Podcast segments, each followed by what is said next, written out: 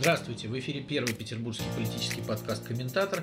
С вами журналисты Михаил Шевчук. Приветствую. И Сергей Ковальченко. Ну, сегодня у нас опять двое. К сожалению, Венера Галеева по независящим от нее причинам э, не смогла сегодня к нам присоединиться. Ну, ничего страшного, увидимся позже. Она обязательно все равно будет с нами. А пока мы вдвоем рассказываем, как всегда, о главных политических событиях недели. Да, э, на этой неделе у нас э, произошло несколько ярких событий, и, пожалуй, для Петербурга э, вот достаточно яркое событие – это выборы почетных граждан. Да, Они... наконец-то у нас сколько, подожди, два года, по-моему, не избирали почетных граждан. Да. На этот раз вот решили все-таки, что нужно.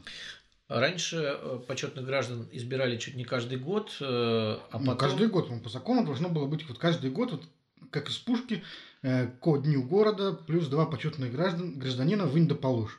Да, и э, в какой-то момент э, депутатам показалось, что слишком много уже у нас почетных граждан, а достойных людей э, практически не осталось в городе, поэтому приняли решение, что каждый год почетных граждан выбирать не будут. И вот два года э, была пауза. Э, очень много было связано с скандальных ситуаций с этими выборами. Да, у нас были разные почетные граждане – и вот в частности иностранные футбольные тренеры были избираемы почетными гражданами, которые, в общем, ну, там по закону не соответствовали параметрам, э, как бы, да, вот, но Валентина Матвиенко хотела. Потом у нас э, очень долго э, некие почетные строители хотели стать почетными гражданами, вот, но, к сожалению, потом здание биржи помешало, и депутаты не избрали Вячеслава Заренкова почетным гражданином. И вот э, потом на этом пауза оборвалась. Очень долго э, Эдита Пьеха э, значит, фигурирует в списках кандидатов на звание почетных граждан, но уже... В очередной раз ее прокатили. Да, то ли в 14 раз, то ли в 15 15 раз уже, уже. Да, певица Эдита Пьеха не становится... Короче, почетными гражданами в этом году стали э, главврач э, больницы имени Алмазова Евгений Шляхто, любимец Валентина Матвиенко. И начальник Петербургского метрополитена Владимир Горюгин. Да, и вот э, если кандидатура Шлихто вот особого э, такого удивления не вызывает, все-таки врач, и он один из главных людей, которые э, занимаются в Петербурге борьбой с коронавирусом. Центр Алмазова как раз и тоже отдан под ковид. А, Евгений Шлихто один из немногих людей, которые говорят э, от имени властей про ковид, и он, в общем, говорит достаточно внятно и старается хотя бы не врать, за что ему спасибо. А вот кандидатура Владимира Горюгина, она вызвала удивление. То есть человек, который находится перманентно под следствием, э, это человек, который делает довольно много спорных вещей, да, в частности, ему припоминают историю с э, взрывом в метро, когда Э, в общем, террористы сумели попасть в петербургский метрополитен э, и долго вполне себе ездить по станциям. Одну из бомб поставить на станции метро Площадь Восстания, которую уже потом обезвредили после взрыва э, и, в общем, произвести удачный теракт. Ну, дело-то, я думаю, не в теракте, потому что ну, здесь, мне кажется, директора метрополитена все-таки лично сложно обвинять. А вот что касается действительно уголовных дел, фигурантом которых он время от времени является. Ну, правда, все дела, насколько я понимаю, закрыты все-таки о хищениях и так далее. Ну, То есть он вышел из, из-под всех подозрений, но осадок наверное, остается. Ну, еще вот последняя история, связанная с Горюгиным, это то, что 11 э, э, крупных пересадочных узлов, э, значит, на них были закрыты входы. Все это значит, делалось под тем соусом, что стало меньше пассажиров, но у тех входов, которые остались, просто стали скапливаться. Слушай, ну мы сейчас вот о чем говорим. Достойный Владимир Горюгин быть почетным гражданином Петербурга или мы, в принципе, говорим о том, что сам институт почетных граждан в Петербурге немножко так девальвировался, и по большому счету сейчас он заполняется просто ну, как некая пустота. То есть вот есть как бы э, такое пустое место, куда вот надо кого-то посадить. Ну вот, скорее всего, мне кажется, что Владимир Горюгин в этом плане хороший пример, потому что для него это такая вот охранная грамота, Просто понимаешь, подпорка для, того, мы, для будущих уголовных Если дел, мы посмотрим на э, тех почетных граждан, которых э, награждали этим званием в предыдущие годы, то, то мы тоже там много странностей увидим. То Ну есть, и да, например, есть такое дело. там учительница Лариса Листова, которая э, при Георгии Полтавченке получила э, это звание и всех удивила, да, никто никогда не слышал об этом человеке, неизвестно, чем она там прославилась, но вот почему-то он решил ее внести. А, И сейчас Владимир Горюгин, по крайней мере, хотя бы хоть как-то известен. Ну, в данном случае, мне кажется, здесь э, речь идет просто о тупой симметрии. То есть несколько лет назад э, почетным гражданином стал директор ГУП «Водоканал» Феликс Кармазинов. Да. И вот э, Горюгин, как э, такой симметричный руководитель второго крупнейшего ГУПа в- городе, тоже вот, наверное, добивался этого права, потому что, ну как же, вот Кармазинова наградили, вот и теперь давайте вот наградим Горюгина. Точно так же в свое время вот награждали вот дуэт Гергиев-Тимирканов, когда э, Валерия Гергиева э, сделали почетным гражданином Петербурга. Маэстро Тимирканов, конечно, тоже не мог успокоиться до тех пор, пока и его тоже не сделали почетным. И в данном случае, вот, мне кажется, ровно такая же история. Ну вот я тебе могу сказать еще, э, что э, каждому времени свои почетные граждане. Да? Когда-то было время, когда академик Лихачев становился почетным гражданином, а теперь время, когда вот такие люди, как Владимир Горюгин, становятся почетными гражданами. Мне кажется, все это орг- орг- органично, и вряд ли мы сейчас могли бы видеть какого-то яркого там представителя, деятеля культуры, да, который бы, может быть, высказывал какие-то вольнодумные речи, и чтобы Единая Россия, питерская, его делала почетным гражданином. Слушай, ну, честно говоря, а кого вот э, сегодня можно было бы вообще сделать почетным гражданином за заслуги перед городом? А Кто мне- сегодня вот э, действительно является таким моральным авторитетом, публично известной фигурой, высказывающейся по актуальным вопросам? Кто? Ну, мне кажется, таких людей-то и нет особенно. Ну, э, мне кажется, что если нет, так и не надо никого. вот мне тоже, знаешь, да. всегда казалось какой-то странный, странный вот это вот, Вот обязаловка. прям вынь да положь, да, действительно, как ты сказал, выстрелили из пушки двоих человек. в Да, вот, вот идите найдите нам двух Да. человек. Э, Если у человека есть какие-то заслуги, э, то давайте его просто сделаем почетным гражданином просто за эти заслуги. И в этом случае, кстати, в этом смысле, вот э, награждение вот дикого адвоката, голландского тренера, э, кажется более логичным, потому что действительно при нем вот «Зенитом» впервые за много-много там лет э, вдруг стал чемпионом России впервые. И, конечно же, город радовался. И, конечно, это заслуга там в каком-то смысле. Ну да, тут спорить Вот. нечего. И вот, грубо говоря, человек добился успехов, вот давайте сделаем его почетным гражданином. Но ему, может быть, это и не нужно совсем, он голландец вообще, живет там в Европе. Ну, просто такой вот жест со стороны города, там, а, отцов города, хорошо. А вот так вот искать людей, как говоришь, ко дню, к красной дате, ну, это глупо как-то, по-моему. Слушай, ну вот у нас, а ты не знаешь, Валентина Ивановна уже почетный гражданин? Валентина Ивановна Дуденко давно уже почетный гражданин. А, ну все так. Вот тоже, понимаешь, этот, ну хорошо, вот э, один из вариантов. Человек выходит на пенсию, и он там много лет там работал там, на город так или иначе, или ну, не на пенсию, иначе не на пенсию, там, покидает свой пост. Вот. И можно тоже так в качестве э, прощального жеста тоже вот, э, проводить человека вот, присвоением почетного гражданина. Ну, тоже та- такой вариант возможен. Вот. А так э, глупо как-то. Ну да, это вымученная история совершенно. Так что, ну, Что касается, кстати, вот культурных деятелей, вот сейчас почему-то э, очередная вот волна по поводу вот Эдиты Пьехи, певицы, э, развернулась. Вот наши оппозиционные депутаты в соцсетях пишут, вот позор, что Эдиту Пьеху уже 15-й год не могут выбрать почетным гражданином. Ну, честно говоря, вот я, конечно, ничего против не имею Эдиты Пьехи, но у меня вопрос, а почему, собственно говоря, вообще чем она так отличилась? Вообще, она, почему она должна обязательно стать почетным гражданином Петербурга? Ну да, она там известная певица в предыдущей эпохе. Но почему именно вот Пьеха? Почему, например, не Борис Гребенщиков? Он э, прославил Петербург вот не меньше. Да, и не Юрий Шевчук, не например. Юрий да, Шевчук кстати, хотя бы, да. Но, вот. вот, э, но почему-то все зациклились на Эдите Пьехе. Хотя это персонаж, если вдуматься, для современного поколения, мне кажется, уже мало о чем говорящий. Нет, ну видишь, э, этот список, да, там еще был поэт-песенник Илья Резник в этом списке почетных граждан, да, который мог тоже претендовать. Ну вот это такой список людей, которые, во-первых, уже, ну да, посмотри на наших депутатов. Они люди уже в возрасте. Для них, я думаю, что э, а по большей части это люди военные, которые сейчас, сейчас сидят в этом парламенте, вряд ли для них что-то говорит Борис Гребенщиков и Юрий Шевчук. Скорее для них это были отрицательные персонажи, там какие-то потлатые в свое время. Ну и Вот, Пьеху они да. тоже ведь э, Ну, Пьеха, не хотят ну, особенно. Пьеха для них, э, казалось бы, и социально ближе, но вот видишь, ты никак не получается у женщины получить этот значок.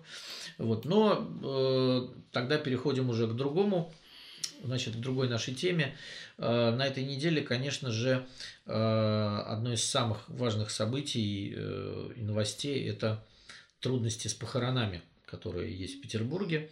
Значит, Интересно, да. Мы, кстати, в свое время отмечали, что возникли трудности с тем, чтобы э, пожениться, но выяснилось, что теперь уже и помереть толком невозможно. Нет, помереть-то как раз возможно, потом, значит, лечь тяжело уже. Вот, и выяснилось, что есть документ э, для служебного пользования э, от э, главы Петербургского Роспотребнадзора о том, что все умершие в городе теперь хоронятся без, значит, церемонии прощания. Без церемонии прощания. Это, конечно, странно, потому что большая часть людей все-таки умирает не от коронавирусной инфекции, а больше всего людей умирает. Ну, по другим причинам. Да, и, кстати, смертей от внебольничной пневмонии, как нам говорил Александр Беглов, куда больше. В конце апреля он приводил статистику за день, за один, правда, день, что там было 23 смерти от этой пневмонии. Но в целом уже э, вот из последнего, что он говорил, это, по-моему, 790 человек умерло от нее. Слушай, ну это уже какая-то последняя черта, мне кажется. То есть э, вот все можно объяснить людям. Многое, да, что надо дома сидеть, что надо маски носить но объяснить людям, что вот им нельзя проводить в последний путь своего родственника или друга, это невозможно фактически. Ну, ты понимаешь... Э... Но есть все-таки вещи, которые вот как-то ну, сильнее коронавируса, что ли, нет, выше его. выяснилось, что нет, нет вещей сильнее гнева Владимира Путина, которому нельзя э, доложить об истинных масштабах эпидемии и смертности. Мне кажется, что именно в этом, в этом дело. Потому что Э, и главный санитарный врач Петербурга Александр Беглов прекрасно знают на самом деле, сколько людей умирает от ковида и сколько людей умирает от пневмонии. После этого очень долго делаются анализы, да, и, и эти цифры не очень соответствуют тому, что докладывается наверх. И у нас э, вот э, был случай, да, описанный позавчера вышел текст о том, что люди не могут похоронить своего отца, Э, на том кладбище, на котором хотят, даже в цинковом гробу. Значит, человек попал в больницу э, со всеми признаками ковида, но анализ у него ковид не выявил, а посмертный анализ его еще нет. Значит, э, и человека уже неделю не могут похоронить, потому что город требует похорон ковид больных на двух кладбищах. Одно из них очень крупное, это Новоколпинское. Вот, и куда в основном всех везут. Значит, э, и люди говорят, у нас нет э, анализа на ковид положительного, дайте нам хотя бы в цинковом гробу похоронить его там, где мы хотим. Нет, говорят им, значит, вы должны хоронить только на, Кол, на Колпинском кладбище. Ну, такое издевательство. И, да, это не, это не издевательство. Они будут издеваться над людьми простыми, потому что над людьми простыми издеваться можно, как они считают.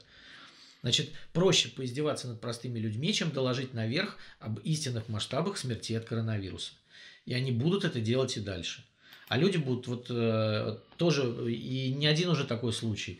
Э, это, значит, объясняется, э, люди, люди уже стали говорить, пока еще там анонимно, да, они боятся многие, да, но уже рассказывают такие истории, что действительно очень много таких смертей, внезапных смертей, да, когда человек работал еще там до начала мая, потом сгорел как свечка. И непонятно от чего, потому что положительного анализа на ковид нет, стоит диагноз пневмония, он умер. Делали ли анализ или не делали, непонятно.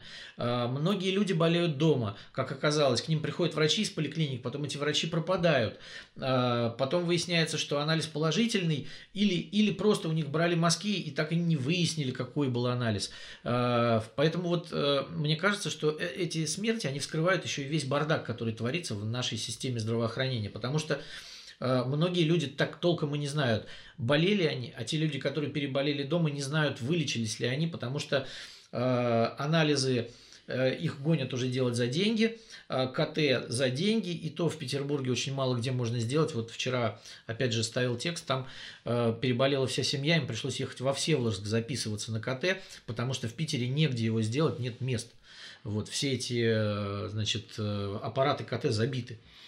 Э, и, а и говорят, мы вышли на плато какое-то. И говорят, что уже случаев заболевания все меньше и меньше и меньше. Ну, а в Петербурге получается, что это не так. Э, ну, смотри, по официальной статистике на сегодня у нас 8800 с копейками по России заболевших. Но если раньше у нас была какая тенденция – большая часть заболевших в Москве, меньшая часть по России. То сегодня у нас меньше трех тысяч заболевших по Москве из этой цифры угу. и 6 тысяч по всей остальной России. Цифра в Питере колеблется от 400 до примерно 550 заболевших. Вот такая статистика последние дни идет по ковиду. Но опять же, они не дают каждый ежедневную статистику по э, пневмониям. Там кто-то ее выкладывает э, по, там, по аппаратам КТ. В общем, э, на самом деле, ну это я, я еще не говорю о том, что творится в Ленэкспо. На самом деле, эта вся история, во-первых, высветила, какой бардак у нас происходит. Во-вторых, боязнь начальства регионального перед Москвой. В-третьих, э, тем, что главные врачи, они перестали быть врачами и стали чиновниками уже давно, да, и болеющий персонал, тут тоже были истории со скрыванием, да, это вот э, как раз мы сейчас перейдем к ну, истории ну, кстати, о я хотел рассказать, как раз врачах. Вставить, да. что издание «Медиазона» э, не так давно выпустило такое интересное исследование, и журналисты подсчитали, что в России от коронавируса уже погибло э, почти 200 медиков, 186, и смертность среди медперсонала в России получается в десятки раз выше, чем в других странах. Вот, нигде не умирает столько количество, э, такое количество врачей и медсестер на душу населения, чем э, в России. Но официально э, мы этих цифр не видим. Такой, в статистику они как бы не попадают. Никто, грубо говоря, не подбивает эту статистику в какой-то единый там блок. Да? То есть можно только подсчитать это все там по отдельным лицам, отдельным случаям. Ну вот после этого как вот можно верить вообще в статистику? И начинаешь невольно уже да, думать, что, может быть, действительно у нас какие-то махинации с медицинской статистикой происходят. Уже даже иностранная пресса вся там, пишет э, тексты о том, почему вот в России э, такая э, странная медицинская статистика, меньше... Э, Смертность в 7 раз меньше, чем в любой среднеевропейской стране при, при похожей заболеваемости. Вот да, так. Да, примерно так получается. Но да. вот у нас все это Э, наши руководители пытаются все это объяснить какой-то там особенным, особенным методом подсчета. Вот. Ну, по большому счету, они в чем-то, может быть, правы. Вот, потому что, э, я насколько помню, во всех странах там разные методики подсчета. Э, например, в Бельгии, где самый высокий по Европе получается рейтинг смертности, там в этот перечень умерших от коронавируса записывали на всякий случай чуть ли не всех, кто вообще в принципе умер там в больницах, где лежал больной с коронавирусом. То есть это такая довольно мутная получается статистика, в общем, не конкретная. А у нас, вот как Владимир Путин говорит, э, все дело во вскрытиях. То есть патологоанатомы э, вскрывают человека и конкретно смотрят, кто от чего там умер. И вот поэтому у нас вот такая статистика. Можно ли этому верить или нет, я, честно говоря, не знаю. Ну, там, э, вот смотри, ты сейчас рассказал о двух крайностях на самом да. деле. Потому что э, глупо считать всех людей, умерших в больнице, где есть коронавирусные люди, умершими от коронавируса. И глупо считать всех э, больных только по вскрытиям, потому что они же как говорят. Вот э, выходит э, вот эта комиссия, которая есть в Петербурге, целая комиссия, которая из 11 человек, как говорят, которая решает по документам медицинским, от коронавируса человек умер или нет. Значит, вот смотри, жил человек с сахарным диабетом или с проблемами с сердцем. И вдруг он заболел коронавирусом. Значит, умер. Комиссия высокая рассматривает документы и говорит, нет, он умер от диабета. А у меня вопрос, ребята, он раньше жил с этим диабетом как-то до коронавируса и ничего, да, и продолжал бы жить без него, если бы не коронавирус. То есть коронавирус спровоцировал, конечно, это дело, да, и э, он стал причиной э, обострения. Вот, обострения, совершенно верно. Но комиссия говорит, нет, это все, вот, значит, это у нас не ковид, а ковид это у нас только строго, кто умер от ковида. У нас таких 104 человека в городе. То есть они полностью отстерилизовывают чистый ковид. И, и вот это вот э, нам предъявляют. И получается, что у нас в Ленинградской области вообще 8 умерших. И в Ленинградской области у нас, значит, 2200 с копейками заболевших. И власти области не хотят давать данных по пневмонии. Ну, это такая сложная ни, история. Ни, ни одного раза. То есть вот эта вот буфанада вся о том, какой прекрасный губернатор Дрозденко, как у него все замечательно. И чуть ли не в администрацию президента там уже вчера появилось, что его готовы забрать за прекрасное руководство. У меня вопрос уже давно, который я задаю. Ребят, дайте, дайте статистику по пневмониям. Слушай, ну получается, что у нас вообще не может быть такой статистики. Вот, да, конечно, не может вот быть. удивительно, да? 21 век, вроде бы медицина развивается уже много столетий, и отдельно развивается такая дисциплина, как медицинская статистика, но вот э, получается, что мы сейчас, ну я причем даже не только про Россию говорю, а, в принципе, в мире мы не можем толком подсчитать, кто от чего умирает, сколько таких людей. И это важно, потому что мы в таком случае не можем выявить реальный масштаб проблемы. Никто не может в мире вообще толком сказать, насколько это на самом деле серьезно и насколько это на самом деле страшно. А, очень важно отношение государства, каждого конкретного к проблеме. Вот недавно а, у меня тоже корреспондент общалась с медсестрой, которая работает в Израиле в ковидной клинике с самого начала эпидемии. Значит, э, как в Израиле стали относиться к этому? Э, полная изоляция ковид-больных от врачей и медсестер. Значит, э, туда вплоть до того, что в палаты въезжает робот в эти. Поэтому там практически отсутствует. Там одна медсестра всего лишь умерла от ковида за все время эпидемии. Значит, очень строго и жестко. Все только в специальной одежде, в памперсе, да, потому что, ну, как бы естественные потребности никто не отменял как можно меньше контактов с ковид больными. А, и там э, жесткий карантин, плюс очень жесткое отношение к медперсоналу, который мы бережем, и мы бережем больных, в итоге вот страна, в общем, выбирается из этого более-менее как, да. Или как вот взять, например, там соседние страны, Эстония, Финляндия, Дания, да, там, и взять Швецию. То есть в Швеции не было карантина и было такое немного наплевательское отношение, так там всплеск смертности, и сейчас между собой э, вот эти вот три страны открыли границы, а с границу со Швецией они не открывают, потому что они как бы боятся, что к ним это опять принесется все. Все зависит от каждого конкретного государства. Конкретное российское государство, вот давай зафиксируем так, до 20 февраля в Петербург, Москву и другие города России. Летали самолеты из Китая. До середины апреля к нам летала Италия, к нам летала Испания. Нас никто не защитил от этого заноса извне. То, чего сделал Израиль сразу же, вот там они хлопнули и все. Значит, Израиль первый в мире закрылся полностью от перелетов в один прекрасный момент. Все. Они вывезли своих, всех своих граждан по всему миру, которые хотели вернуться, и все, и закрыли лавку. Вот это был, кстати, такой тревожный звонок тогда. Смотрите, как действует вот это вот еврейское государство. Это хороший пример, да, вот они себя берегут. А мы, а мы летали, а мы ездили, а мы вот до сих пор ходим без масок, без этих, да, и вот мы думаем, сколько же у нас человек померло уже, да, вот у нас уже, мы уже про кладбище рассуждаем, черт возьми. Себя беречь не хотим. Наше прекрасное государство нам устроило не до карантин, и мы все говорим, блин, ну нам же надо работать. Я все понимаю, ребят, но вы хотите выжить?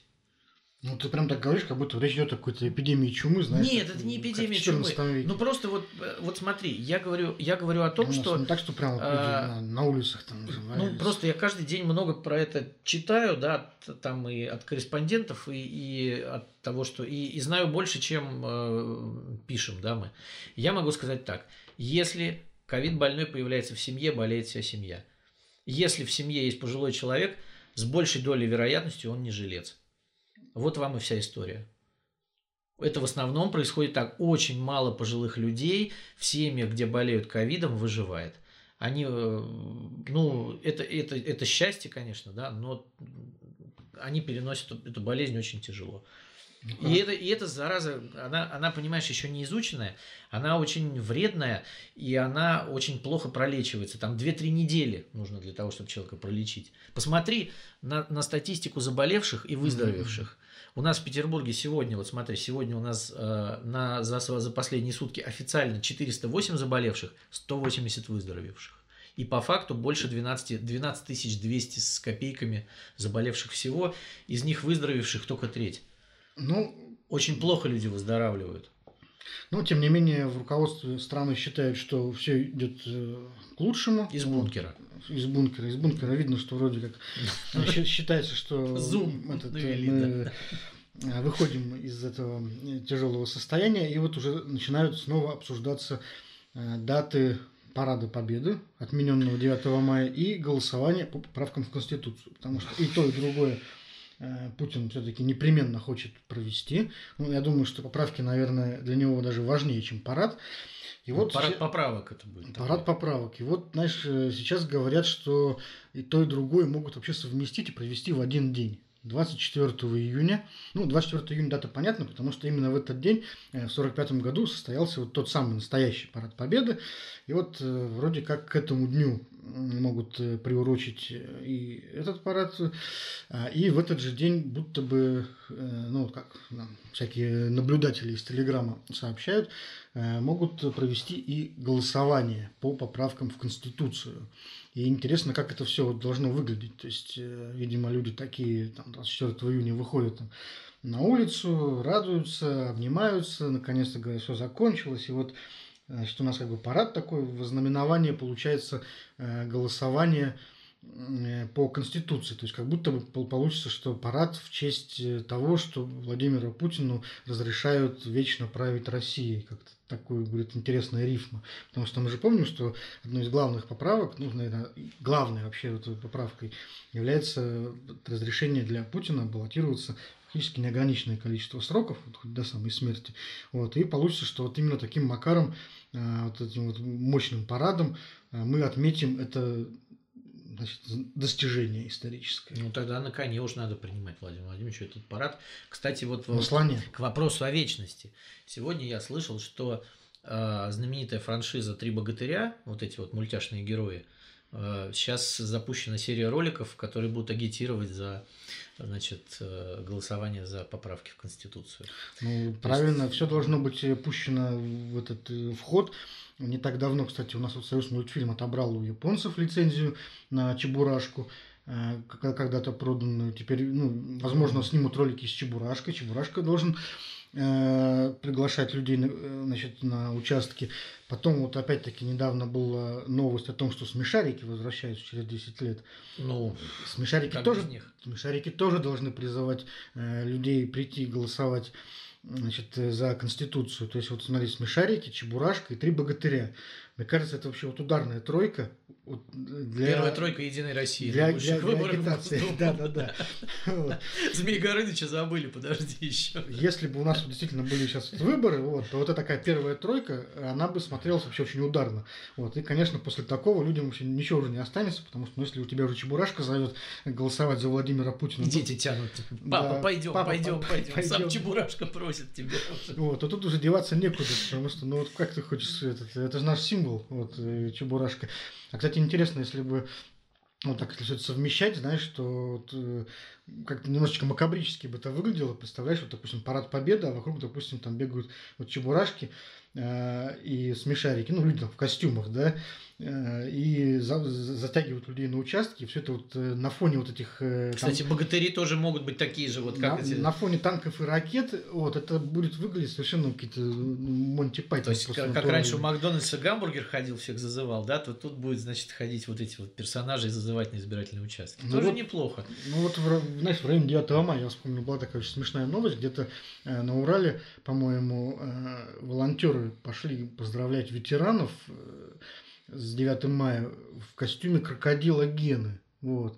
И фотографии в интернете, они были совершенно тоже какие-то безумные. То есть вот этот человек вот в малиновом пиджаке с этим зеленым вот э, мордой вот, в виде крокодила там э, поздравляет ветерана с 9 мая. Кровь из глаз просто. Абсолютная кровь из глаз, но вот это, знаешь, Я просто- это, мне кажется, последствия карантина уже. Ты Это- представляешь, люди сидят дома, пьют много, а потом в костюме крокодила идут ветераны. Постмодерн 21 века. Вот. Да. И если вот 20 Пост- постмодерн. если 24 июня мы увидим какую-то подобную картину, то я, честно говоря, уже, наверное, не, не- удивлюсь. Вот я уже наверное, ничему не буду удивляться. Вот даже если Путин сам наденет костюм Чебурашка или крокодила Гены, то и то меня это вот не очень уже удивит. Ну, смотри, у нас сегодня 21 мая. А 24 июня фактически через месяц. Вот неужели Владимир Путин думает, что через месяц все закончится с этой эпидемией? Ну, видишь, официально они утверждают, что... Что уже всё и закончилось. Я думаю, что нет, да. Нет, официально они говорят, что никаких дат еще не назначено, что все еще будет зависеть там, от обстановки. Но, с другой стороны, вот мы видим, уже там какие-то указания раздаются э, региональным избиркомам, э, чтобы там в случае голосования обеспечить всех средствами индивидуальной защиты. Э, Уж не знаю, Быстрее, как, быстрее, не знаю, да. как это будет выглядеть, вот, но тем не менее, значит, люди все-таки готовятся и собираются собираются все-таки э, провести это дело, не знаю, может быть, это будет все-таки, конечно, и в сентябре. Черт Мне кажется, знает. что вот именно коронавирус, опять же, делает так, что нам официально не объявляют дату. Ну, непонятно, может быть, еще вторая волна будет. В, в каких регионах еще как это будет? Э, Нужно же еще время на подготовку. Ну, нельзя, ну, просто так сказать, Они же завтра сказать, идем. Вот в Москве будет, например, а в Петербурге не будет, да, потому что здесь нельзя пока еще ходить. А, и, кстати, вот смотри, будет очень хороший маркер, потому что у нас в Петербурге до 31 мая объявлены карантинные меры, как Александр Беглов – будет продлевать их или нет продлевать и до какого дня. Будет понятно уже, э, какие указания он получил из Кремля по этому поводу. То есть, если он будет продлевать еще на месяц, тогда понятно, что никакого голосования по Конституции не будет. А если будет продлено там, скажем, до 20 июня, да, то уже вот будет понятно, ну, что... Чтобы вот мы сразу таки вышли из карантина и сразу таки сдира... же, да, да, сдирая да. маски с да, себя, этот, да. бегом бежали Победа на Конституции, победа над коронавирусом, и, и все это побеждает Владимир Путин. Слава да. тебе, Господи, как хорошо, что у нас есть такой человек. Да, в бункере. Э, и, кстати, о выборах. Вот э, в сентябре все-таки выборы никто вроде как отменять пока не собирается. Э, и депутаты Госдумы готовятся к этому дню на днях был, мы в прошлый раз обсуждали о том, что принято решение о возможности дистанционного голосования, электронного или по почте. Ну, а на этот раз э, депутаты в рамках продолжения подготовки сокращают вдвое процент допустимого брака в подписях для независимых кандидатов, для малых партий, которые не представлены в Госдуме. Если раньше им э, можно было в собранных подписях иметь там, до 10%, uh-huh. скажем, подписей, признанных недействительными, то теперь это уже 5%.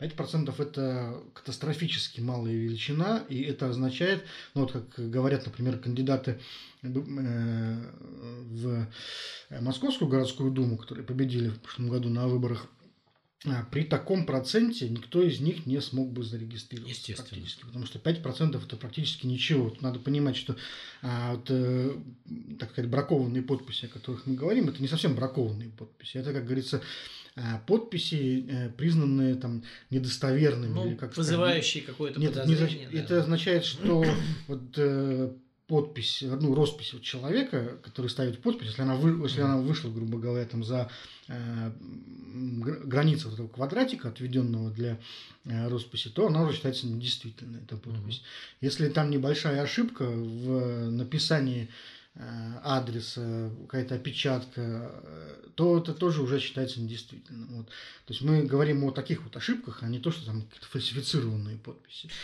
Ну, и если ты вспомнил Московскую городскую думу, то это очень яркий пример, еще один, потому что мы помним, что все единороссы, которые шли самовдвиженцами, там ни один человек не шел от Единой России, и да. все они сдавали подписи.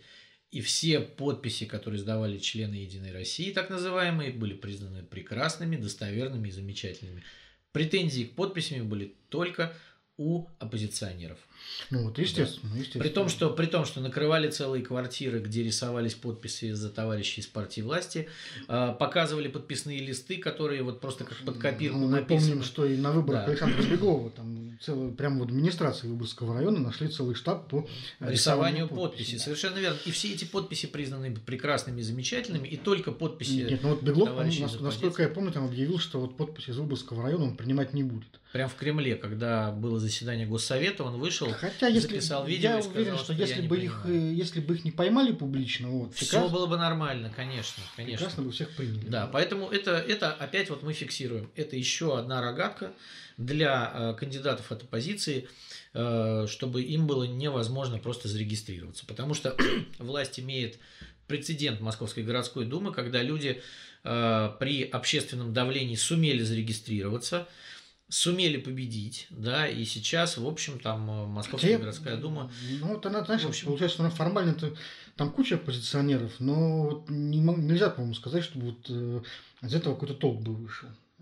Слушай, ну, э, там бывают яркие выступления все-таки, э, и э, власти этого не хочет. То есть она, конечно, растащила там и оппозиционеров, они умеют людей разругать между собой, э, там э, перерулить все так, чтобы им было выгодно, но они же не хотят этого делать. И им проще просто отсеять всех на стадии регистрации, сказать, у вас недостоверные подписи у всех, а вот люди, у которых достоверные, И это говорит о том, что парламент хотят сделать полностью управляемым и карманным. Никакой оппозиции туда допущено, конечно, не будет. Что значит сделать? Сделать. А, ну так это, этот, это... а сейчас он какой? Нет, ну смотри, у них э, сейчас карманный парламент, но э, мы видим рейтинги. Где в регионах хотя бы у нас вот есть не карманные парламенты? Нет таких парламентов, значит, но у нас есть рейтинги Единой России падающие, да. У нас есть пример 2018 года, когда есть, кстати, парламенты, где единороссов меньшинство в регионах.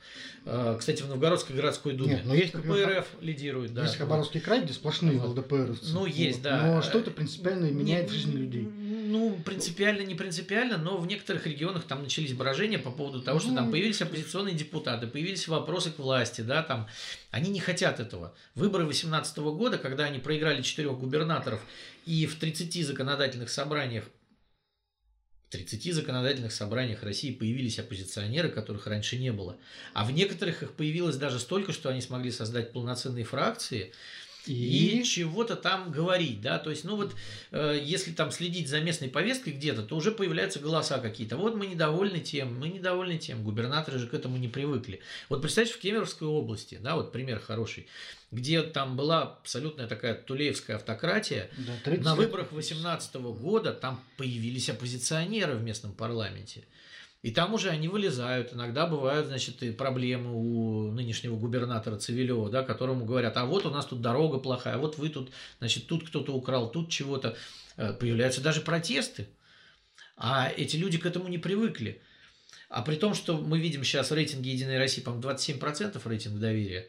Или, или, или Ну, того, ну, в того, целом, да. 30. И они понимают, что вот если при таком рейтинге, да, а за год, я думаю, ничего в лучшую сторону-то не изменится. Сейчас кризис, инерция кризиса будет еще только больше и больше подходить к нам, да, и к э, следующей осени э, люди все меньше будут это все любить хозяйство. А ему хочется также опять конституционное большинство. Им же не нужен парламент. Им надо его состряпать. И они его состряпают таким образом, абсолютно мерзким, вот таким вот э, лакейско, халуйско, как бы э, марионеточным, э, и все. И мне кажется, что при таком раскладе оппозиционерам вообще не стоит даже пытаться что-то делать. Какой смысл?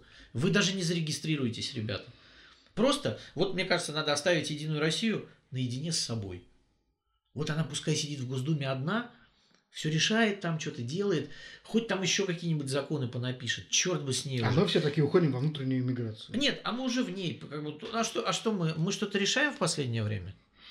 Ну, Вот знаешь, это сидим вопрос, тут- это вопрос дискуссионный. То есть, с одной стороны, э, мы отмечаем, что э, в народе растет э, там, протестное какое-то настроение, что рейтинги партии власти падают, и по-хорошему, если ты политик, то этим надо пытаться воспользоваться.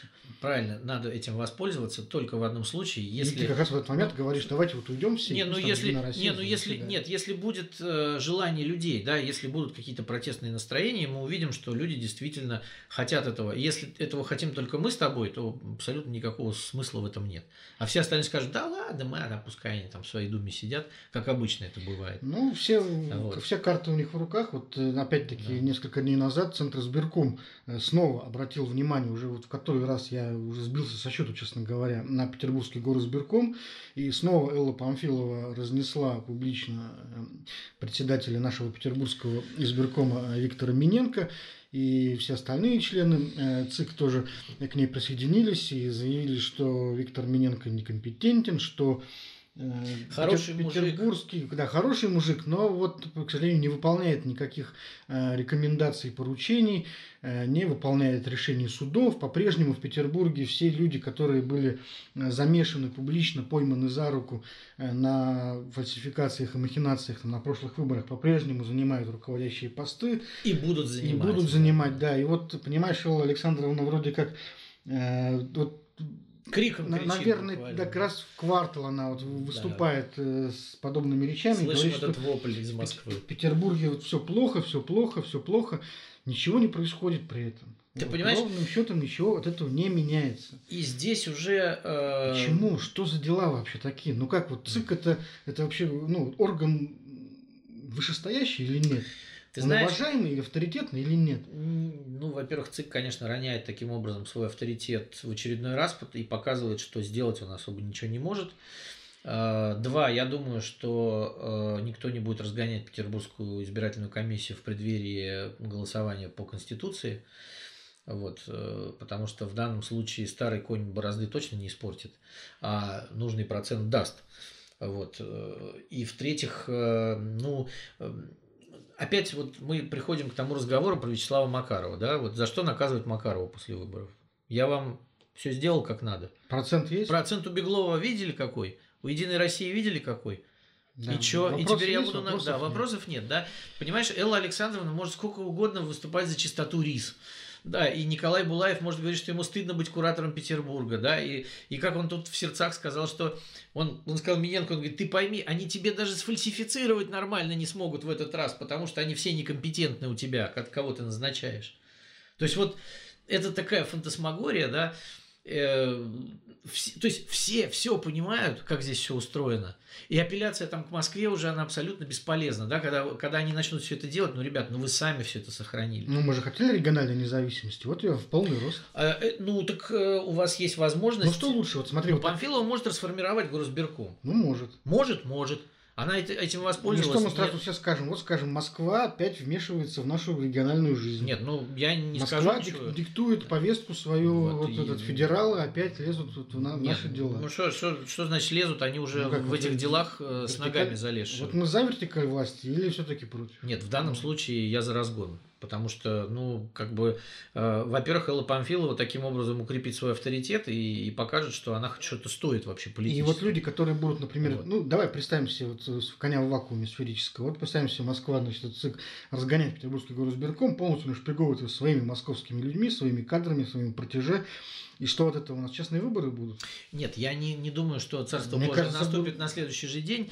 Ну, Но, так, во а, всяком ну, случае, ну, во лучше- всяком случае, Лучше-то не будет. Здесь, нет, во-первых, э, значит, э, если придут новые люди с Мгм. заданием хотя бы почистить эту полянку, здесь начнется ревизия тиков. А что у нас за люди там сидят, да? А что это у нас за адмиралтейский тик, да? А что это у нас за милоновский тик? То есть, может быть, эти люди хотя бы вылетят с работы, да? А следующие будут знать, что если я буду так делать, то мне будет ай-яй-яй. То есть фальсифицировать-то будем, конечно, чёрт но не знает. так откровенно. То есть, может быть, хотя бы это как-то сработает. кажется, следующие будут точно знать, что вот, э, за нами теперь стоит Москва, за нами стоит там Кремль и федералы, и это значит, что нас теперь точно здесь, в Петербурге, вообще никто не, подним, не, не подвинет. Слушай, не под- подвинуть, не подвинуть, но во всяком случае э, к новому председателю горосберкома уже не придет Макаров и не скажет, так, делай вот так, так и так, да? Ре- ре- Речь-то Вот. не идет о том, чтобы вот провести честные выборы. Нет, абсолютно. Вот. Речь идет о том, э, кто будет здесь э, конкретно назначать будущих депутатов. Вот Москва или Петербург. Вот. Не, не совсем так. Мне кажется, что дело в том, И кто равно- лучше сымитирует выборы. Но все равно же речь идет об имитации. Это же имитация, да, но, но Ну. просто сейчас нынешний горосберком уже настолько ужасен, что он не может даже сымитировать что-то.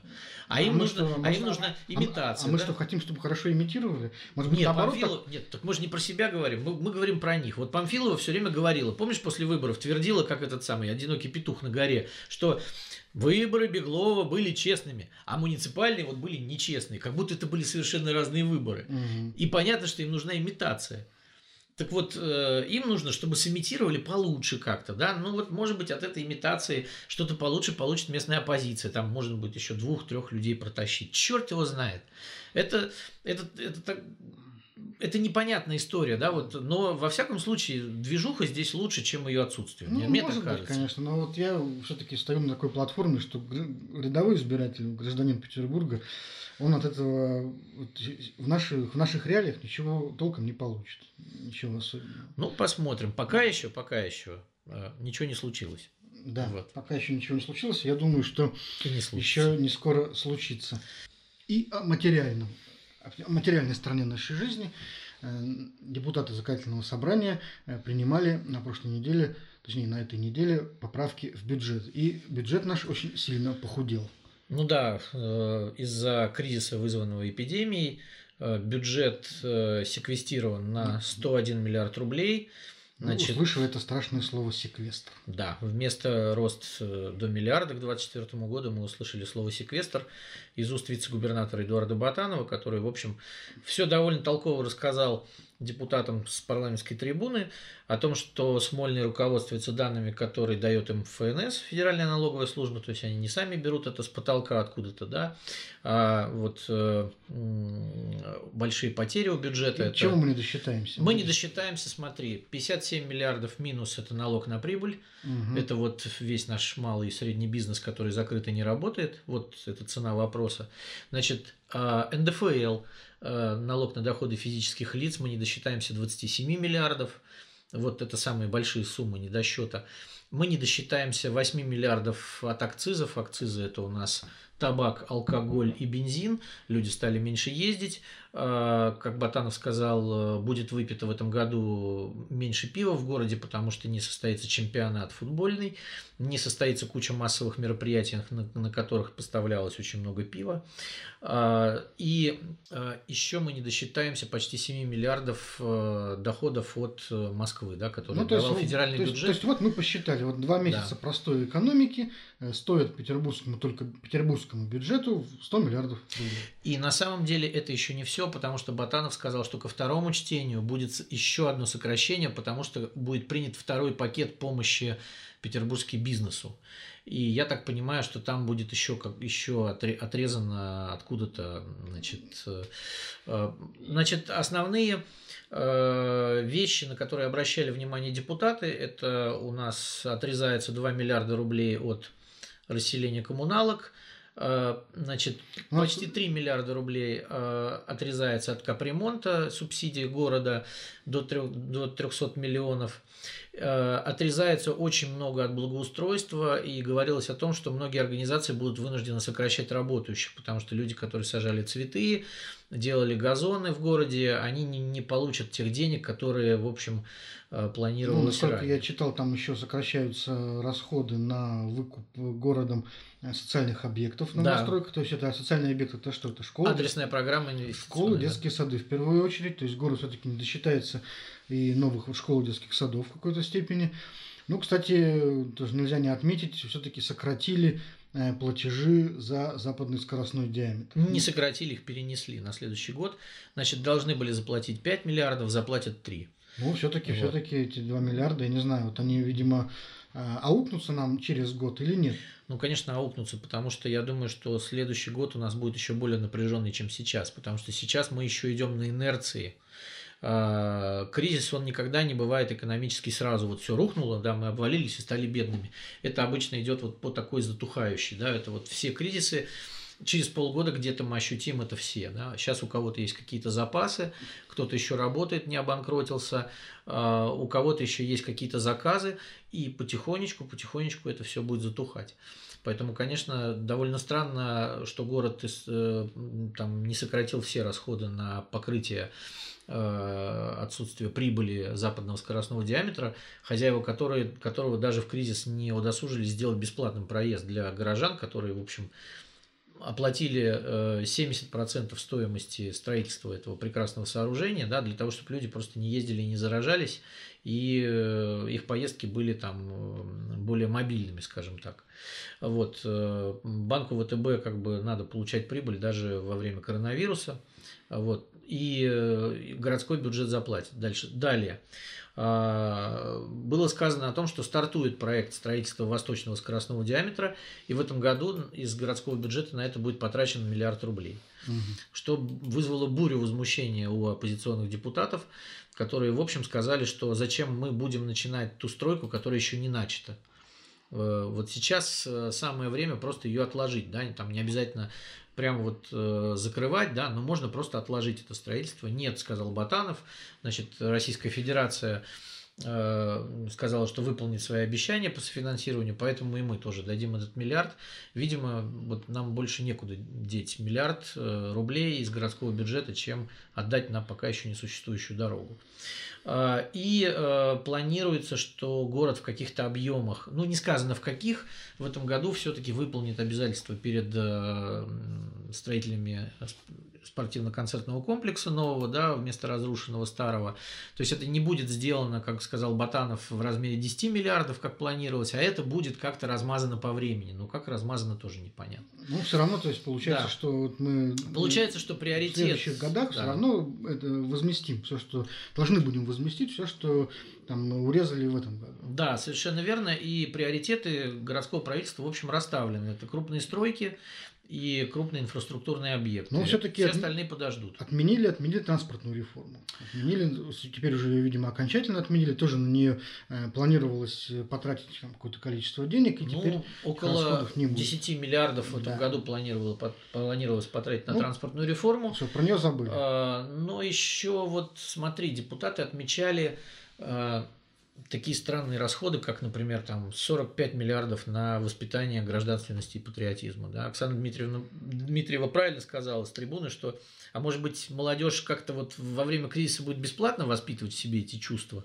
нет, гражданственности нет, и патриотизма? Нет, нет, нет, бесплатно воспитывать чувство гражданственности невозможно. Да, и э, несколько сотен миллионов рублей э, выделено на, э, естественно, смольнинские телеканалы и газету, которые тоже будут существовать. Э, вот, э, и, по-моему, около 100 миллионов рублей будет выделено на гранты СМИ. Ну, это все-таки не такие вот. уж большие деньги, честно говоря. И что ж теперь еще без безработных журналистов плодить? Нет, ну, в конце концов, э, я не за то, чтобы плодить э, журналистов э, безработных, да, но мне кажется, что все-таки там 45 миллионов здесь, да, 100 миллионов там, вот, и если поскрести так по всему бюджету, то можно найти деньги на... На что? Ну, вот смотри, до сих пор нам не хватает средств защиты для врачей, просто не хватает. Вот. И у нас, как сказал Александр Беглов в своем выступлении перед парламентом неделю назад, э, три с половиной э, тысячи медиков болеет в Питере. И болеют они именно потому, что им не хватает этих несчастных СИЗов. Вот вопрос. 45 э, миллионов на гражданственность и патриотизм или на СИЗы потратить? Мне кажется, что вот, вот легко просто взять и срезать нахрен эти расходы. Не дать гранты карманным СМИ – святое дело – Пускай попробуют существовать, как все остальные. Боюсь, вот. не получится. Ну, понимаешь, вот боюсь, вот они приоритеты, да.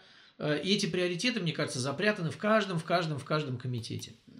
Может быть. И, кстати, о транспортной реформе, раз уж мы заговорили, э, новый глава комитета по транспорту появляется в Смольном, э, Кирилл Поляков. О, да, Если помнишь, э, наши, наверное, самые преданные слушатели вспомнят, что то ли в первом, то ли во втором выпуске комментатора мы как раз говорили о том, что Кирилл Поляков претендует. еще претендует на эту должность и он, э, как мы помним, возглавлял в свое время там, дирекцию э, транспортного строительства Петербурга и Ленобласти.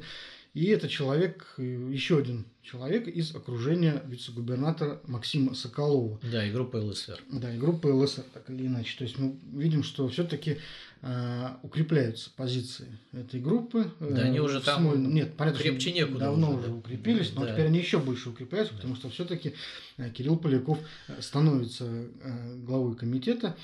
И теперь, видимо, несмотря ни на какие кризисы, он э, будет продвигать транспортные проекты, относящиеся к группе ЛСР, то есть частные трамваи, чижик. Там, Тем более, что такое. эти расходы не сокращаются. В эти расходы не сокращаются, потому что есть расходы, которые можно сократить, а есть расходы, которые сократить невозможно. И, кстати, тоже, если уж говорить о кадровых перестановках, э, не так давно прозвучали вот эти слухи о том, что э, в правительстве города произойдут изменения. Там должны появиться, ну, как все ждут, два новых вице-губернатора, вот, потому что э, глава комитета по межнациональным отношениям и глава комитета по внешним связям Олег Капитанов и Евгений Григорьев э, покидают правительство. Ну, я так понимаю, что и глав районов не будет в правительстве по новому распоряжению, и, скорее всего, глава Колпинского района и друг Александра Беглова Анатолий Павелий тоже покинет правительство. Возможно, возможно. Да, члены правительства и, теперь будут только вице-губернаторы. И вот э, представитель губернатора в ЗАГСе Юрий Шестеряков сообщил депутатам, что на места Капитанова и Григорьева назначат каких-то двух новых специалистов. И, по-видимому, это будут каких-то два новых вице-губернатора. Ну, тут пошли слухи всякие, да, которые мы можем обсуждать. Вот э, вчера в клювике ну, телеграм-каналов... мы можем себе позволить. Да, да, да, нам принесли кандидатуру нашей любимой э, Любовь Павловны Совершаевой, которую мы периодически обсуждаем. Вот, Которая вроде как вернется. Да, вроде как вернется. И э, говорится, что э, она очень эффективный менеджер и просто там вот бьет копытом в полпредстве, как бы тут что-нибудь хорошее сделать в Петербурге. Вот вторым кандидатом называют Игоря Албина, который уже был вице-губернатором. То есть вот у нас уже настолько короткая кадровая скамейка, что у нас люди уже, приходят, возвращаются. Ну вот Ирина Потехина у нас там пришла, вернулась, там Беглов был, пришел, вернулся. То есть у нас люди э, не уходят на повышение там или еще куда-то, а они приходят в Смольный, возвращаются. Ну, они так, Смольный, их, так вот, допустим, да, удаляют из власти, они да. где-то топ, топчутся где-то в приемных, да. вот так вот э, кругом ходят э, вокруг Смольного, вот, ждут чего-то, а потом, э, наконец, Э, на них смотрят и говорят, ну, все-таки ладно, возвращайтесь. Да, да, да, вот. возвращайтесь, грейте место. Других людей у нас все равно, видимо, нет. Да, это, конечно, очень странно, и особенно вот все разговоры про то, что Любовь Совершаева э, такой эффективный менеджер, что она будет претендовать на место аж самого Александра Беглова. Слушайте, ну давайте уже... Недоволен как... президент, сам президент недоволен. Ну, вот говорят, что да. недоволен. Действительно, на одном из видеосовещаний э, довольно жестко так э, отповедовал Александру Беглову, э, который там, э, сообщил о том, что они какую-то комиссию собираются создавать. Там шла как да. раз, там был очень конкретный вопрос э, про недоплаты медикам. Да, да, да. И э, президентский, да, и Беглов... Э, Сказал, что собираются комиссию создавать. Нет, у нас есть комиссия, которая это решает, mm-hmm. и вот она сейчас этим занимается, на что Путин его резко прервал и сказал, что это ваша личная ответственность, а никакой не комиссии. Но я хотел бы обратить внимание, такой это конспирологическая такая деталь, э, когда этот э, диалог, репортаж с этого совещания показывали вот по телевизору, на по России один в передаче Москва, Крым или Путин, угу. там отрезали Александра Беглова, собственно говоря.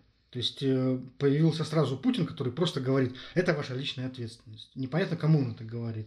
Ну да. Если бы в Кремле хотели, так сказать, поставить на Беглова черную метку, то они, конечно, показали бы это на всю страну, что Путин ругает именно Беглова. Конечно. Но поскольку вот э, его вырезали, то это значит, что э, Беглова все-таки как-то вот вывели из-под удара, и, видимо, даже если Путин понимает, что он ошибся и что Александр Дмитриевич не тянет, то, по крайней мере, э, не настало время для того, чтобы вот его публично как-то чехвостить и всем давать понять, что вот э, этот человек там признан, так сказать, слишком легким, ну, смотри, и так далее. Во-первых, еще не прошло года с избрания. То есть, конечно, убрав сейчас Беглова, ты признаешься в том, что ты как бы Ошибся. никуда негодного человека тащил в Смольный. Да. Значит, э, тащил все администрации президента, которая тут сидела, дневала и ночевала. Дальше. Э, возвращение, слухи о возвращении Любовь Совершаевой – кстати, это возможно, потому что, ну, могут сказать, что вот, вот пока Любовь Павловна была, там же все было хорошо, и вот она ну, и выборы там сделала, да, да, и, да. и в Смоле. Ну, понимаешь, что хорошо, не задаются уже такие вопросы, да, нужно как-то решить проблему. Вот вам Любовь Павловна, давайте заткнем ей дыру.